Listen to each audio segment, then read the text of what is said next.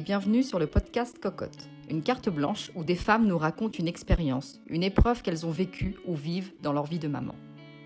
Souvent puissants, toujours touchants, ces podcasts se veulent avant tout informatifs et profondément humains. Si ces femmes ont accepté de se livrer, c'est parce qu'elles savent que leurs témoignages peuvent aujourd'hui en aider d'autres. Pour ce nouveau podcast, nous écoutons Marie Deschamps, maman solo d'un petit garçon de 7 ans. Elle nous raconte sa vie monoparentale depuis la naissance de son enfant alors qu'elle avait à peine 20 ans et les difficultés qu'elle rencontre depuis quelque temps pour le faire garder en dehors des temps scolaires.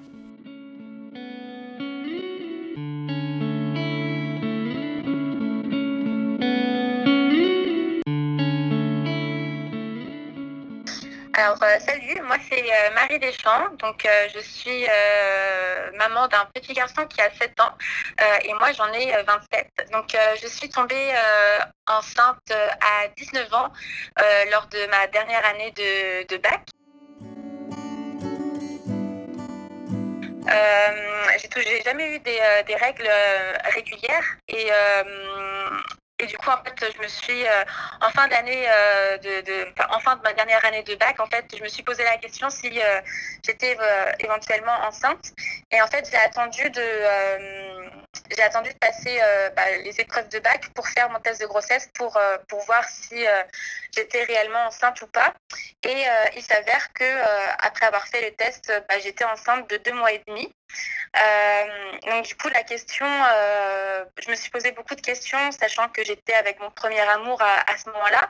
Et je me suis dit si euh, je devais le garder ou pas, parce que voilà, je, quittais tout juste le lycée et, et, j'avais plein de rêves voilà, en tête. Je voulais faire plein de choses. Et, et, du coup, je me suis dit est-ce qu'un bébé, c'est, est-ce que c'est le bon moment pour, pour avoir un enfant, etc. Et puis finalement, en fait, le fait de le fait d'avoir réfléchi en fait sur la situation, je me suis dit que bah, que j'allais le garder et du coup j'ai eu bah, les encouragements de du papa à ce moment-là. Et, et, du coup, on a décidé de garder notre enfant. à ce moment-là, je vivais avec mon papa parce que mes parents se sont séparés quand j'avais 12 ans. Et du coup, j'étais dans une période où je ne voyais plus vraiment ma mère parce que euh, les, relations étaient assez, euh, assez compliquées. Donc du coup, euh, bah, quand je suis tombée enceinte, en fait, bah, il fallait... en fait, j'avais hésité de, de garder l'enfant. C'était pas seulement que pour moi, c'était simplement aussi parce que bah, tout le monde, j'étais pas, pas autonome. Donc du coup, c'était ça en fait le, le, gros souci, c'est que je devais dépendre de mon père. je vivais chez mon père, j'avais pas de moyens non plus. Euh, je n'avais pas d'argent de côté. Donc, du coup, c'est tout ça que, qui, était euh, dans ma tête. Et, du coup, c'est voilà, toutes les questions que je me suis posées euh, à travers la découverte de, ma grossesse. Et, et du coup, en fait, finalement, voilà, j'ai eu l'approbation de, de, mon père et, et j'ai poursuivi ma grossesse. donc, j'ai vécu après avec, avec mon père. Donc, quand j'ai découvert ma grossesse, j'étais, c'était au mois de juillet. Euh, de juillet 2013. Et, euh, et après, pendant l'été, j'ai commencé à mettre en place euh, des rendez-vous auprès de, bah, des, médecins des médecins qu'on peut voir lors, lors d'une grossesse. Et après, en septembre, le, papa de, mon enfant, en fait, devait partir euh, pour un an euh, en mention complémentaire suite à, son bac. Et du coup, en fait, euh, moi, je me suis retrouvée seule chez moi avec mon père. Et du coup, je me suis dit, bah, qu'est-ce que je vais faire de ma vie? Parce que là, il n'y a plus le lycée. Et en plus de ça, je, bah, je, je, devais prendre quand même ma vie en main, mais je ne pouvais pas avoir d'emploi parce que j'étais quand même bah, enceinte. Donc, du coup, c'est assez, assez compliqué pour trouver un, emploi. Et du coup, en septembre, j'ai travaillé mon j'ai travaillé mon code euh, parce que je n'avais toujours pas mon code. Et euh, du coup, j'ai travaillé mon code en septembre. Donc en novembre, j'ai passé mon code. Ensuite, euh, j'ai passé toutes mes heures de conduite le mois de novembre. Et, après, j'avais demandé à mon, à mon moniteur bah, qu'il fallait que j'ai une, une, date au plus vite pour passer mon permis. Et puis, et puis en fait, mon moniteur, il m'a dit, bah non, Marie, enfin, il faudra attendre parce que là, on est assez, enfin, on est ouvert bouquet, quoi. Donc, du coup, tu pourras pas euh, passer ton permis tout de suite. Sauf que je lui avais dit que bah, c'était vraiment urgent et qu'il fallait que j'ai mon permis en, janvier. Et en fait, bah, je lui ai annoncé que j'étais enceinte. Et à ce moment-là, j'étais enceinte de 7 mois et demi, 8 mois. Et en fait, je faisais tout pour cacher ma grossesse parce que je ne voulais pas que ce soit un prétexte pour pas que je puisse passer mon permis.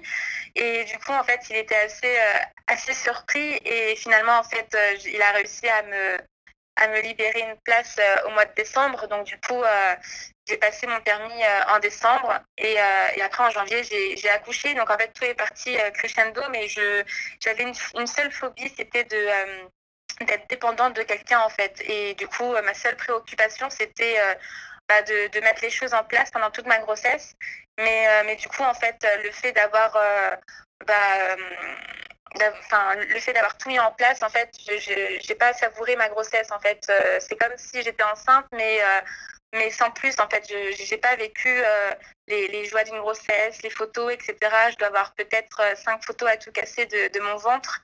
Donc du coup c'est ça le, mon seul regret de, de cette grossesse de cette grossesse là c'est que en fait j'avais tellement de choses à mettre en place que j'ai pas que j'ai pas j'ai pas pensé en tant que, que maman enceinte quoi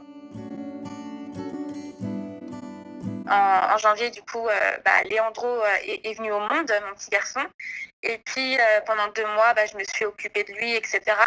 Donc, j'étais toujours chez mon père. Donc, chez mon père, on avait transformé ma, chambre d'ado en, mini studio. Donc, en fait, on avait enlevé tous mes posters de, de, mes chanteurs préférés pour mettre en place, du coup, bah, le, comment dire, la décoration d'un bambin. Donc, du coup, c'était c'était assez intense ce, changement-là. Et, et, puis après, en fait, arrivé à, deux mois, deux mois et demi après, ma, après mon, accouchement, bah, je, je, me suis décidée à, postuler dans des restaurants à côté de ma commune pour justement faire des extras, puis éventuellement pour pouvoir faire la saison qui allait arriver l'été d'après. Et puis, du coup, été avec euh, mon bébé dans les bras et puis euh, mon CV euh, dans, dans l'autre bras pour pouvoir bah, postuler en fait dans les restaurants d'à côté. Et du coup, il y a un patron qui m'a accueilli, euh, euh, qui m'a accueilli avec, euh, avec Léandro dans les bras. Et puis, il a pris mon CV. Et en fait, quelques temps après, il m'a rappelé pour me dire qu'il voulait me faire un extra. Et, et du coup, en fait, l'extra se passait le jour de la fête des mamans. Et du coup, j'étais assez assez peinée parce que parce que voilà c'est un jour symbolique et puis c'était ma première fête des mères et, du coup devoir travailler ce jour-là j'étais j'étais un peu euh, un peu attristée et puis finalement je me suis dit que c'était pour euh, mon avenir et celui de mon fils. Donc du coup j'ai accepté j'ai fait mon extra. Puis en fait de à partir de là j'en ai fait plusieurs. Et euh, j'ai été prise après pour faire pour faire mon euh, bah, pour travailler après l'été qui, qui, allait arriver. Donc euh, j'ai mis en place euh, bah, une garde avec une nourrice le matin quand je travaillais le matin parce qu'en restauration du coup on a des journées en coupure. Et puis après le service du midi en fait j'allais chercher mon fils chez la nourrice, je m'occupais de lui l'après-midi. Puis après avant de repartir pour le service du soir c'est mon père qui me relayait pour bah, pour coucher en fait coucher Léandro quoi. Donc du coup on a fait comme ça pendant deux mois et demi. Et puis après, arrivé en septembre 2014, et eh ben, j'avais assez d'argent euh, de côté du coup suite à ma saison pour pouvoir prendre un appartement dans une ville euh, un peu plus grande donc euh, Brest dans le Finistère et, du coup en fait on a emménagé pour la première fois avec le papa de, de Léandro on a emménagé tous les trois donc du coup j'étais très contente bah, d'avoir d'avoir accompli dans le but de, pouvoir vivre tous les trois enfin. Et puis en fait, finalement, il s'avère que euh, euh, même pas quatre mois après euh, de vie commune, nous, nous sommes séparés. Et de là, en fait, au un an de Léandro, en, janvier 2015, je me suis retrouvée maman solo. C'est vrai que mon père m'a épaulée parce que bah, on était tous les deux euh, avec mon petit frère du coup qui, qui, vivait avec nous. Il avait 4 ans de moins que moi. Et, euh, et vu que j'avais pas vraiment de lien avec ma maman, du coup, euh, il jouait un petit peu le rôle de, de la maman et, du papa. Et du coup, même encore aujourd'hui, hein, je, je, lui ai déjà remercié mille fois de m'avoir bah, accueilli bah, les bras ouverts chez lui avec mon fils et de ne pas m'avoir mise à la porte, même si maintenant c'est assez rare qu'un parent mette à la porte un enfant quand, bah, quand un bébé surprise arrive. Mais, mais oui, effectivement, j'ai été chanceuse par rapport à ça et du coup, c'est grâce à ça aussi que j'ai pu bah, me, me, construire et puis me faire une santé financière pour après, moi, me voler de mes propres ailes. Euh, alors maman solo, donc du coup c'était très compliqué parce que euh, la séparation avec le papa de, de mon fils n'a pas été euh, des plus simples non plus. lui, il a très vite refait sa vie, donc du coup il y a un, côté j'avais un petit côté d'amertume aussi, non pas par jalousie, mais pour le respect de l'autre. En fait, je, trouvais ça assez déplacé. Euh, mais enfin bon, c'était pas la, chose première. Le, plus compliqué après, c'était euh, euh, bah, de trouver une nourrice parce que tout de suite après être devenue maman solo, bah, j'ai commencé un, un, boulot. Donc je travaillais dans un café, donc en fait, je travaillais le samedi, je finissais à 19h30, 20h, donc du coup, euh, avec un enfant qui a un an, c'est compliqué. Mais euh, voilà, on, est, beaucoup dans ce cas-là, et, du coup, euh, bah, ce que j'ai fait, c'est que pendant un an et demi, voilà, j'ai réussi à trouver un équilibre entre le travail et mon fils, et puis et puis, euh, et puis voilà, je pensais vraiment en tant que maman. Et c'est vrai que quand euh, mon fils allait euh, le week-end chez son papa, un week-end sur deux, bah, mes amis me poussaient à, sortir parce que justement, j'étais dans ce vu que j'avais tout juste bah, 21 ans, en fait, pour moi, j'étais que maman. En fait, j'ai eu du mal à, à, apprendre à devenir une femme. J'ai vu que j'ai appris à devenir maman avant d'être une femme c'est ça qui a été le plus compliqué. Donc, euh, c'est tout récent, en fait, euh, euh, où j'arrive à penser à moi et sans culpabiliser, etc. Mais, mais du coup, c'est vrai que c'est un long travail, en fait, d'apprendre à, être juste une femme et à penser qu'à soi avant de penser à son enfant de temps en temps. Ça fait du bien. Et c'est vrai que moi, je, je culpabilisais énormément à ce sujet. Ce qui est compliqué, euh, c'est surtout par rapport au mode de garde euh, euh, de l'enfant. Je ne parle pas de l'autre parent, mais je parle en fait du mode de garde de page emploi parce que euh, en fait euh, tout se passait on va dire euh, relativement bien jusqu'aux 6 ans de mon fils parce que j'avais une nourrice et du coup peu importe les horaires que j'avais et eh ben je, je pouvais m'organiser facilement avec ma nourrice parce que bah, c'était mon bras droit en fait au quotidien, au quotidien. Donc du coup ça c'était vraiment simple. Mais depuis que Léandro là aujourd'hui Léandro il a 7 ans et demi mais mais depuis depuis le en fait le mois suivant les 6 ans de l'enfant l'aide page emploi qui nous permet de nous aider à rémunérer notre assistante maternelle, et ben en fait, euh, elle s'arrête euh, définitivement. Et ça, ça a été très compliqué parce que en fait, euh, c'est comme si l'État estimait que aux 6 ans de l'enfant, bah, l'enfant il est assez autonome pour s'autogérer en fait. Sauf que bah, notre quotidien il est toujours le même et du coup on a toujours besoin d'une personne pour faire garder notre enfant et, et, devoir, et de devoir garder cette nourrice là alors qu'on n'est plus du tout remboursé parce que par exemple en fait sur une fourchette de 300 euros mensuels on était enfin j'étais remboursée 200 euros. Donc en fait en général je payais euh, voilà 100 euros de ma poche grosso modo. Et, du coup, en fait, du jour au lendemain, de devoir payer en fait un, temps plein en fait euh, sans aide, bah, c'est ultra compliqué parce que le salaire, lui, à côté de ça, il n'augmente pas. Et puis les frais, euh, comment dire, bah, grandissent par rapport, voilà, l'enfant il grandit, donc du coup, les, frais de vêtements, c'est encore plus cher. après, activité extrascolaire à côté aussi. Et du coup, après, en, en soi, être maman solo, bien évidemment, mais comme, comme pour tous les rôles, hein, en tant que femme ou homme, c'est pas simple parce que ça fait partie de la vie. Mais le plus compliqué, c'est le mode de garde de l'enfant parce qu'aujourd'hui, par exemple, euh, je travaille euh, en tant que barista à, Columbus Café et du coup, je travaille jusqu'à 19h, euh, 19h30 et les samedis également. Et du coup, ce qui est compliqué, c'est bah, parce que mon fils, quand il va en garde périscolaire à l'école, et eh ben les euh, comment dire euh, les centres d'accueil pour les enfants se terminent à 19h au plus tard.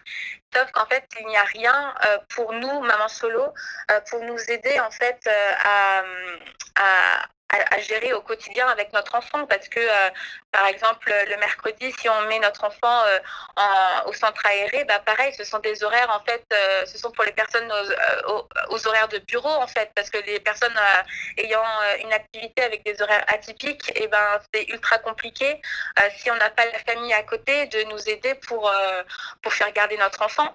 Donc après, j'ai beau en parler autour de moi, il y a beaucoup de personnes euh, qui se disent euh, bah moi j'ai réussi donc euh, donc c'est bon hein, c'est faisable mais sauf qu'en fait c'est un stress permanent au quotidien parce que du coup on peut pas le partager au quotidien avec une personne avec qui on peut partager éventuellement notre vie. En étant célibataire bah on prend tout sur soi. Et, puis après il y a des personnes qui n'ont pas d'enfants qui vont vous dire bah il fallait pas faire d'enfants donc voilà ou alors il faut changer d'activité professionnelle. Et ça c'est très très compliqué. Et du coup aujourd'hui bah, j'essaie de de, de, faire euh, à, mon juste niveau, euh, voilà, de pas faire bouger les choses, mais de parler au maximum, à un maximum de personnes en fait pour essayer de, se faire entendre par une personne qui pourrait éventuellement changer la donne. Parce que euh, parce que j'ai l'impression en fait qu'il n'y a rien dans la vie de tous les jours pour nous épauler nous nous, parents solo, euh, que je parle, enfin, je parle bien de maman ou de papa solo, c'est euh, très compliqué pour le mode de garde de l'enfant. Si on veut pas, euh, si on veut pouvoir faire garder notre enfant, en fait, il n'y a pas d'autre choix que d'y laisser en fait le quart de son salaire. Sauf que si on laisse le quart de son salaire, et eh ben notre vie elle tourne en rond et on, ne peut plus faire de projet en fait. Donc pour moi, ce qui est vraiment le plus compliqué en tant que maman solo, c'est ça en fait. C'est qu'on a une activité euh, à côté de notre famille euh, au, quotidien. Et, en fait c'est le stress permanent de se dire mais comment je vais faire euh, s'il y a grève d'école, comment je vais faire s'il n'y a aucun centre qui peut qui puisse accueillir bah, mon, enfant? Ou par exemple si mon fils il est malade, comment je vais faire, qui peut me le garder? Ou alors si comment dire bah, quand mon fils est fini à 19h30, quand mon fils il se fait garder à l'école, par exemple, jusqu'à euh, 18h45, il me semble, dans son école, et ben moi je finis à 19h30, donc en fait juste le temps de 30 minutes en fait, et ben euh, ça coince quoi, et du coup ça me fait un, me un stress permanent en fait euh, au quotidien, et je pense que je ne suis absolument pas la seule dans dans ce dans ce, je, je suis pas la seule à ressentir à, ressentir ça, je pense. En plus, pour euh, le milieu hospitalier, bah, pour, certains, ils travaillent que la nuit. Mais en plus de ça, c'est que les assistantes maternelles, euh, admettons, on peut avoir une assistante maternelle. Les assistantes maternelles, en fait, elles font ce métier-là, c'est pour avoir du temps pour leur famille. Et du coup, elles veulent travailler de 9h jusqu'à 17h. Mais le week-end, c'est mort. Et puis la nuit, c'est mort aussi. Mais à un moment donné, si on met rien en place, en fait, eh ben, on va partir dans un burn-out total. Et les gens qui, euh, à, qui on parle de ça et que maintenant, ils ont des enfants plus grands, eh ben, ils se disent, ouais, euh, moi j'ai réussi, euh, euh, toi tu peux le réussir. Enfin, voilà, chacun se débrouille. Sauf que je trouve ça assez gonflé parce que je me dis, mais si on passe par ce, problème-là, si personne s'arrête en disant, on va évoluer la situation et on va faire ce qu'il faut pour aider les prochains parents qui vont être solo, et eh ben ça serait ça serait super parce que du coup on pourrait s'entraider, etc. Sauf que là en fait c'est chacun pour soi. Et du coup moi ce que ce que j'aimerais faire, c'est euh, voilà, j'ai écrit une lettre à, Brigitte Macron il y a un peu plus d'un an. J'ai, euh, je suis passée dans une télé locale euh, aussi pour en parler. Mais les gens, en fait, ils disent juste qu'il faut faire des formations pour changer de travail. Et enfin, il n'y avait, y avait pas du tout de réponse concrète, en fait. Donc, j'ai essayé également de contacter, je sais pas si vous connaissez, c'est Christine Kelly qui travaille sur AC News.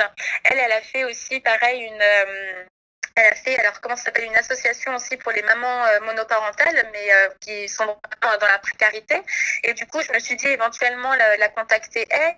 J'ai essayé aussi avec euh, bah, Marlène Schiappa et je voulais également contacter Bruno Le Maire, le ministre de l'économie, pour parler de l'aide page emploi, pour pouvoir conserver cette aide-là jusqu'aux 10 ans de l'enfant, au moins peut-être payer un peu plus de notre poche, peu importe, mais au moins avoir ce soutien-là pour être sûr d'avoir cette aide-là jusqu'aux 10 ans de l'enfant. Et comme ça, après, bah, euh, aux 10 ans de l'enfant, bah, l'enfant, il peut éventuellement rentrer seul euh, de l'école, comment dire, quand les, les, parents sont encore au, travail, ou alors rester une après-midi, le mercredi, seul à la maison. Enfin, ils peuvent être un peu plus autonomes, tandis qu'à 6 ans, en fait, bah, je ne vois pas l'intérêt d'arrêter cette aide-là. Après, j'ai pas envie de, de, cracher sur tout le système français, parce que au contraire, je, je sais très bien qu'on a énormément de chance de vivre dans ce pays, parce que par rapport aux aides, etc., on est quand même bien lotis, quoi. Mais c'est juste en fait que, par exemple, il y a des aides pour les personnes qui, qui restent à la maison et qui ne travaillent pas, et du coup, pour elles, leur vie, elle est beaucoup plus simple. Mais pour les, les personnes qui veulent, comme moi, travailler et qui veulent montrer un exemple pour euh, la, la, future génération, pour nos enfants, etc., bah, si on n'a pas un petit coup de pouce, un petit coup de main, bah, on n'y arrivera jamais. Alors c'est sûr qu'on nous a pas mis un couteau sous la gorge pour avoir un enfant, mais après, je trouve que ce sont des réponses euh, bien trop faciles et pas du tout réfléchies quand quand on nous jette ça en fait en pleine figure. Quoi. C'est sûr que c'est compliqué parce que euh, parce qu'on n'a personne euh, sur qui euh, surposer en fait. Donc du coup, on doit penser à tout tout le temps. Donc c'est, en plus c'est même pas qu'on doit penser que en tant que maman, c'est qu'on doit penser en tant que femme, en tant qu'employée, en tant que maman et en tant que bah, maîtresse de maison entre guillemets. Donc du coup, euh, si c'est sûr que c'est euh, c'est pas quelque chose de simple, mais après à côté de ça, on a tellement euh, d'amour et on a tellement une fusion particulière avec notre enfant quand on est solo avec avec lui que c'est aussi magique. Après, j'ai pas assez de recul pour en parler parce que j'ai pas vraiment vécu la vie de couple. Donc du coup, j'ai pas, je, je vois pas la différence parce que moi depuis bah depuis pratiquement tout le temps en fait, je, suis seule avec avec mon fils. Donc du coup en fait pour moi, ça devient une habitude en avoir euh, beaucoup sur les épaules. Pour moi, c'est plus vraiment un problème parce que je le vis depuis toujours. Donc, pour moi, c'est vraiment rentrer dans, dans, ma case. Enfin, c'est dans, je sais pas comment l'expliquer. C'est, euh, c'est pour moi, c'est, euh, je, vois pas la différence, en tout cas, d'être en couple ou, ou seule parce que j'ai toujours vécu seule. Donc ça, je, je peux pas, je peux pas vraiment très bien l'expliquer. Et après, est-ce que j'ai du soutien Alors, je, je, vis dans une région euh, où euh, je suis en relation avec ma mère et avec mon père. Donc, euh, le samedi, si j'ai pas de, solution, je sais qu'ils peuvent venir le garder. Euh, un moment, il y a un moment de ma vie euh, où c'était un peu plus compliqué avec le papa de mon enfant, euh, mais du coup maintenant ça va beaucoup mieux et je sais que si je peux lui demander quelque chose, bah, il sera là pour pour s'occuper de, de, son enfant. Mais mais voilà, c'est toujours occasionnel et c'est comme si c'était quelque chose d'assez exceptionnel si il fait, s'il m'aide en fait dans ce quotidien-là.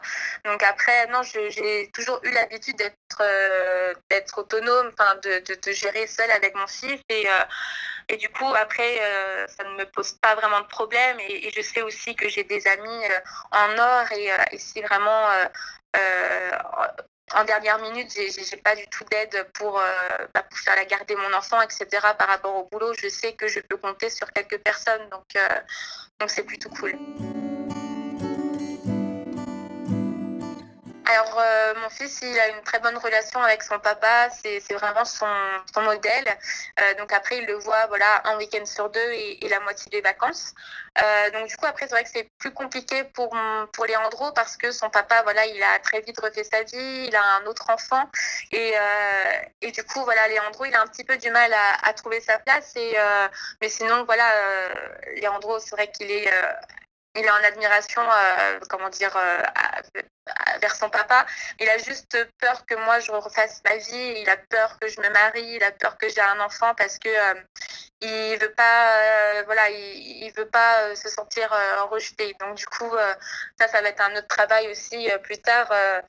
Euh, comment euh, évoluera ma vie. Mais c'est vrai que c'est juste l'appréhension de mon fils. Après, euh, je pense qu'il est bien dans, ses baskets et puis il est aimé de, ses deux parents et je pense que c'est le, principal. Il y a cette appréhension-là parce que il est, il est, ben, c'est un enfant solo aussi, pareil, depuis, bah, depuis 7 ans. Donc après, je, peux comprendre aussi quand j'ai des amis qui viennent avec, leur, petite fille, par exemple, à la maison. C'est vrai que je vais être gaga de la petite fille et Andrew, il va, être, un petit peu jaloux. Mais bon, mais après, je pense que si on explique bien à l'enfant qu'il ne sera pas mis de côté et que justement, euh, ça va, euh, enfin, justement, si on explique à l'enfant qu'il ne va pas être mis de côté et que justement, il va nous aider, euh, bah, si un jour on a un autre enfant, etc., qu'on le met à l'avant, je pense que, l'enfant, il comprendra faut, faut, laisser le temps au temps. c'est pas le fait d'avoir un enfant qui, qui, qui met un frein, c'est plutôt moi. C'est euh, parce que voilà, j'ai euh, vécu euh, quelques histoires d'amour qui voilà qui m'ont pas vraiment enchantée. Et du coup, en fait, c'est plus moi. En fait, j'ai peur de d'amener quelqu'un à la maison parce que je sais que j'ai peur en fait que ça matche pas ou alors c'est vrai que j'ai fait mon, mon, duo avec mon fils, mais euh, avant j'avais besoin d'avoir quelqu'un dans ma vie, mais maintenant j'ai juste envie de partager ma vie avec une autre personne. Donc du coup, euh, euh, c'est toute la différence de, de, tout ça. Mais, mais du coup, un frein, je suis sans mots. J'essaie de trouver ma phrase. Euh, euh, je dirais pas que c'est un frein. Non. Après, je pense que quand on, tombe sous le charme d'une personne, etc., euh, peu importe euh, si euh, cette personne-là a des enfants ou pas, euh, ça, ça, va se faire de toute évidence. Après, c'est juste que je suis euh, beaucoup plus sélective et, et après, j'ai toujours été très sélective, mais je, je, je réfléchis pas en tant que femme juste, quoi. Je réfléchis aussi en tant que maman. Et peut-être que c'est ça mon, mon petit défaut, c'est que je, je réfléchis, euh, comment dire, je devrais juste réfléchir en tant que, femme et, voilà. Mais en fait, non, je, y a la, ma part de maman aussi qui réfléchit beaucoup et, euh, et du coup voilà mais après euh, un frein non je pour moi je pense pas disais euh, un peu avant c'est que bah, vu que j'ai comment dire, j'ai vécu avec mon papa euh, à, depuis mes 12 ans. Euh, avec ma maman, c'était pas, euh, voilà, on n'avait plus du tout le, le lien qu'on avait à l'époque. Et quand je suis tombée enceinte, j'avais ce besoin urgent de me confier à quelqu'un, mais je voulais pas en fait me confier euh, bah, à mon père parce que voilà mon père c'est mon père et que parfois il y, a des choses intimes euh, euh, que, dont je voulais parler et du coup je me voyais pas lui en parler. Et du coup je me suis dit il faut que je me confie à quelqu'un mais j'ai pas envie d'embêter qui que ce soit. Et du coup je me suis dit ben vas-y Marie commence à écrire ce que toi tu ressens au quotidien en fait par rapport à ta grossesse surprise etc et puis par, par rapport au regard des autres et tout donc du coup en fait au fur et à mesure de ma grossesse bah voilà j'écrivais etc. Et je me suis dit que, euh, que plus tard, voilà, je, que dans 18 ans, voilà, je me, je me, suis dit quand mon fils sera majeur, je n'aurai pas forcément un, domaine euh, à lui offrir ou euh, il n'aura pas forcément un, grand héritage, etc. Et je me suis dit que c'était une façon pour moi de, bah, de lui donner un petit peu son héritage en lui racontant euh, bah, le début de son histoire, euh, le pourquoi du comment il est venu au monde et tout. Et je voulais pas qu'il ait, euh, parce que je ne savais pas de quoi a été fait demain. Et, et, du coup, je ne voulais pas qu'il, si jamais ma, ma, ma, vie aurait été un, avait été un chaos, euh, je, je, je voulais pas qu'il qu croie que que ça aurait été de sa faute en fait. Et, du coup, je voulais vraiment lui expliquer que voilà, il est venu au monde, mais que euh, c'est moi qui ai décidé euh, sa venue, que j'avais le choix, etc.